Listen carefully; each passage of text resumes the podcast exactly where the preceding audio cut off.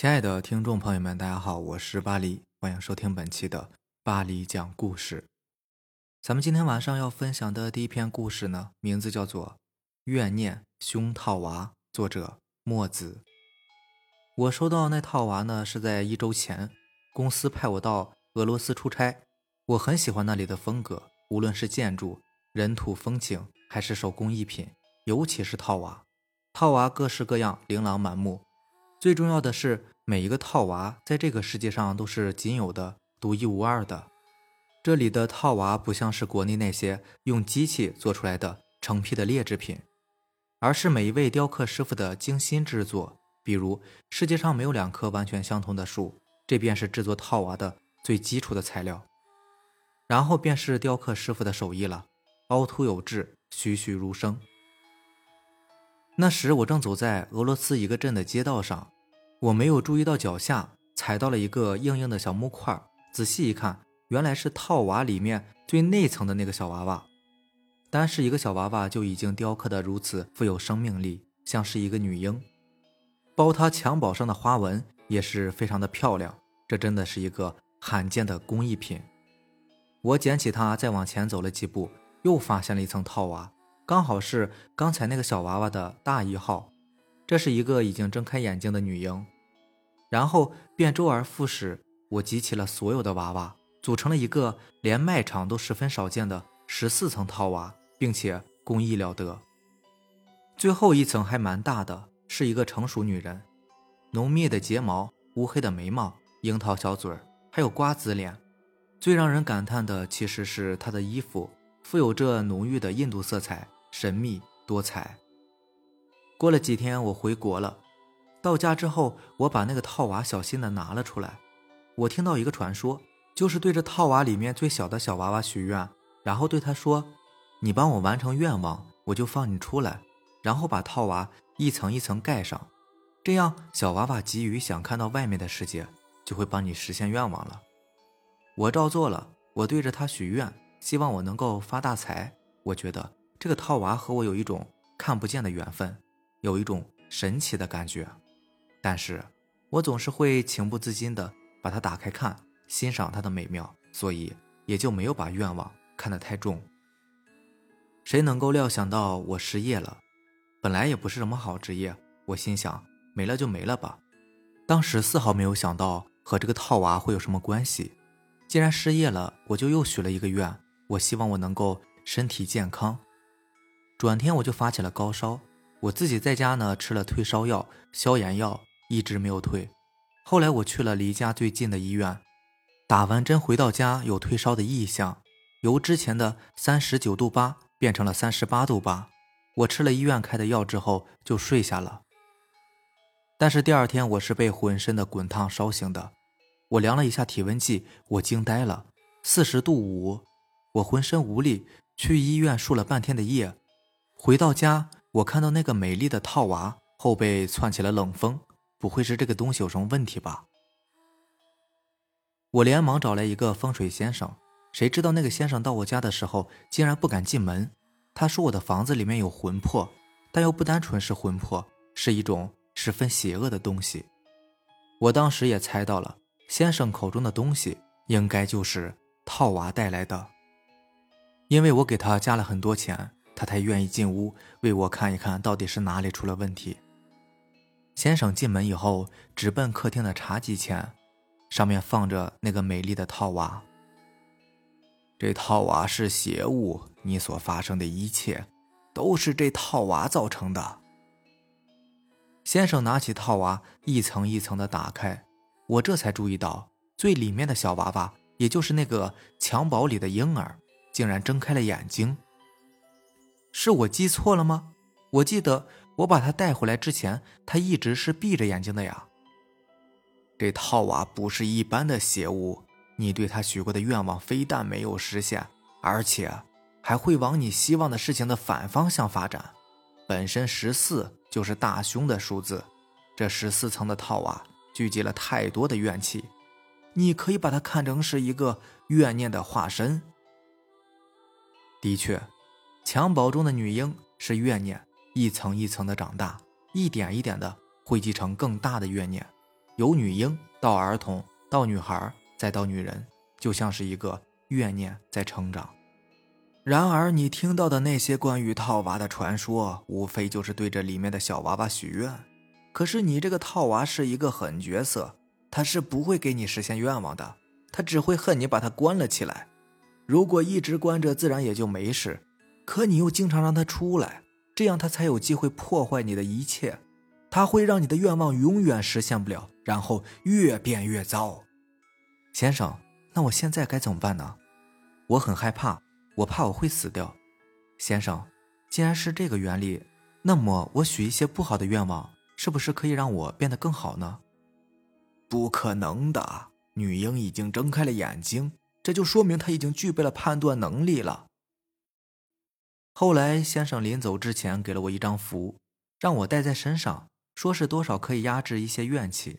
果然还是挺管用的，高烧也退了。可是我该如何处置这个娃娃呢？烧了、扔了，或者是送人？我真的不敢再留着这么一个可怕的东西在身边了。可是，可怕的事情终究还是来了。不管我把这个套娃扔到哪里。等我回到家的时候，他还是在茶几上站立着。那只有一个办法了，毁了它。当火点着的时候，我有一些惋惜，这么漂亮的套娃就这样被烧掉，真的好可惜呀！如果不是一个邪物，当真是一件完美的收藏品呢。晚上，我躺在床上看电视，某小镇的一家小型别墅失火，很是奇怪。消防人员砸了好半天的门，也没有打开。里面的人就这样被活活烧死了。最后从窗户进去确认死者的时候都很艰难，人都被烧焦了。最后听到那死者的名字的时候，我知道是我害了他，正是那个风水先生。之后的几年，我一直是相安无事，运气也好了起来，被一家薪水不错的公司聘请了。前天呢买了彩票，还中了三等奖，就好像那个套娃从来没有出现过一样。这忽如其来的好运气让我感到十分震惊。俄罗斯那个地方，我是再也没有去过。至于套娃嘛，我也再也不敢买了。下面这个故事名字叫做《墙中人》，作者樱花树。这是我同学告诉我的一个故事，他说是他亲身经历的一件鬼故事，听起来很有意思。现在我就以他的口吻来给大家讲述一下。我们小时候住的家属院全部都是小平房，通常都是一片接着一片的。小时候我和朋友经常在这里玩捉迷藏，所以对这一带都很熟悉。后来我们这边开始了老房子的翻修，由于房屋的参差不齐，所以新旧房屋纵横交错，不熟悉地形的人很容易迷路的。记得有一次我和几位同学玩捉迷藏，一直玩到很晚都不肯回家。直到有一个小朋友被家长叫了回去，我们才决定玩完这把就回去。大家商量好之后，就急匆匆开始了游戏。一开始我也不知道该往哪里藏，这四周都叫我们踩得熟熟的，骗骗别人还行，要是我们自己躲，就很容易被发现。我踌躇了半天，忽然想起来，这附近有一片快要拆掉的房子，平时父母都是不让我们进去的，因为嫌那里是危房，太危险了。当时我也是头脑发热，瞅见四周没人，便转头钻了进去。房子很破，墙体也塌的差不多了。风吹进来的时候呢，还会发出呜呜的响声。一个人待着真的很吓人的。我当时也没有多想，找了一个看起来很宽阔的凹陷墙面躲了起来。蹲了一会儿，我忽然感觉有些不对头，旁边似乎还有一个人，难道？还有人也来到这里了，我压低声音悄悄地问：“你是谁？”过了一会儿，也有人悄声地说道：“我叫赵彩虹，我在和朋友玩捉迷藏呢。这里是我家原来住的地方。”我一听才明白，原来还是个女生，看来也是和朋友在玩捉迷藏啊。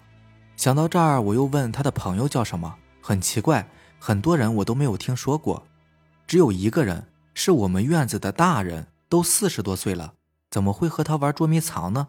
或许是同名的吧。一时间，我们两个都沉默了下来。四周除了呼呼的风声，再没有一丝的声音。我转头看了看那个女生，由于四周没有灯光，我看不清楚她的脸，只能依着她的身形来看，应该是跟我们差不多大。我默默地转过头去，很奇怪，为什么大伙儿还没有来喊我？通常游戏结束的时候，在场的人都要把没有到的人喊回来的，因为那些人不知道外面发生了什么，很可能会一直躲下去。我的心开始慌了起来，后背也感到一阵阵的寒意。于是我站起身，对着彩虹说道：“我要走了，你不走吗？已经很晚了。”彩虹的声音有些古怪，他忽然一把拉起我的手：“我再等会儿，你陪我一会儿好吗？我一个人有点害怕。”我甩开他的手说道：“你快点回家吧。再说了，我们又不认识。”说完话，我正想要走，忽然感到彩虹好像哭了。我回头看了看，只见一个女生。站在我的后面，远处传来昏暗的灯光，照在她脸上，显得很阴沉。我走过去，正想要安慰她两句，忽然发现一个问题。当时我就愣在那里，彩虹脸上流的不是泪，是殷红的鲜血，这使得她整个脸显得狰狞起来。我当时真的要被吓破胆了，撒腿就跑，但是他只是静静的站在那里哭着，并没有追上来的意思。跑了一段路后，我回头看了看，他还是站在那里一动不动。我犹豫了一阵，便跑回家里去了。回去之后已经是很晚了，我也免不了被父母一顿责骂。等到父母把气出完了，我小声的把晚上的事情告诉了父母。爸爸听完以后，半天没有说话，他低着头，眉头紧锁。半晌，他抬起头来问我：“你碰见的那个人，真叫赵彩虹？”我点点头。爸爸说完话之后，又陷入了沉默，搞得我和妈妈都很茫然。第二天，爸爸一早就出去了。等到快中午的时候，他领着几个叔叔回到了家。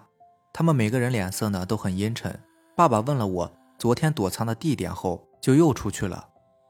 后来我听说，那个赵彩虹是爸爸小时候的同学，在和我当时那么大的时候突然失踪了，大家找了一年也没有找到人。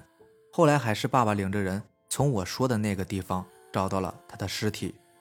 当时爸爸去那个地方找了半天，终于在一堵墙内发现了一双鞋子。那双鞋子是从墙里面伸出来的，很明显是有人用水泥封在了里面。大伙儿用锤子砸开之后，终于发现了赵彩虹的尸体。尸体已经变形，但还是能够发现死者的身份和他眼里插着的许多钢针。只是没有人知道为什么他会被埋在这里，为什么会被人眼插钢针之后埋在这里。总之，大家都认为我是幸运的，因为大多数冤鬼都是会向见到的人索命的，而我很幸运，躲过了这场灾难。之后我就再也没有玩过捉迷藏，也很少会玩到这么晚。正如妈妈说的，黑夜你永远不知道会发生什么，因为有时候他会要了你的命。好了，以上就是咱们今天晚上要分享的节目了。如果喜欢咱们的节目呢，就点个订阅吧。好的，那咱们明天见，拜拜，晚安。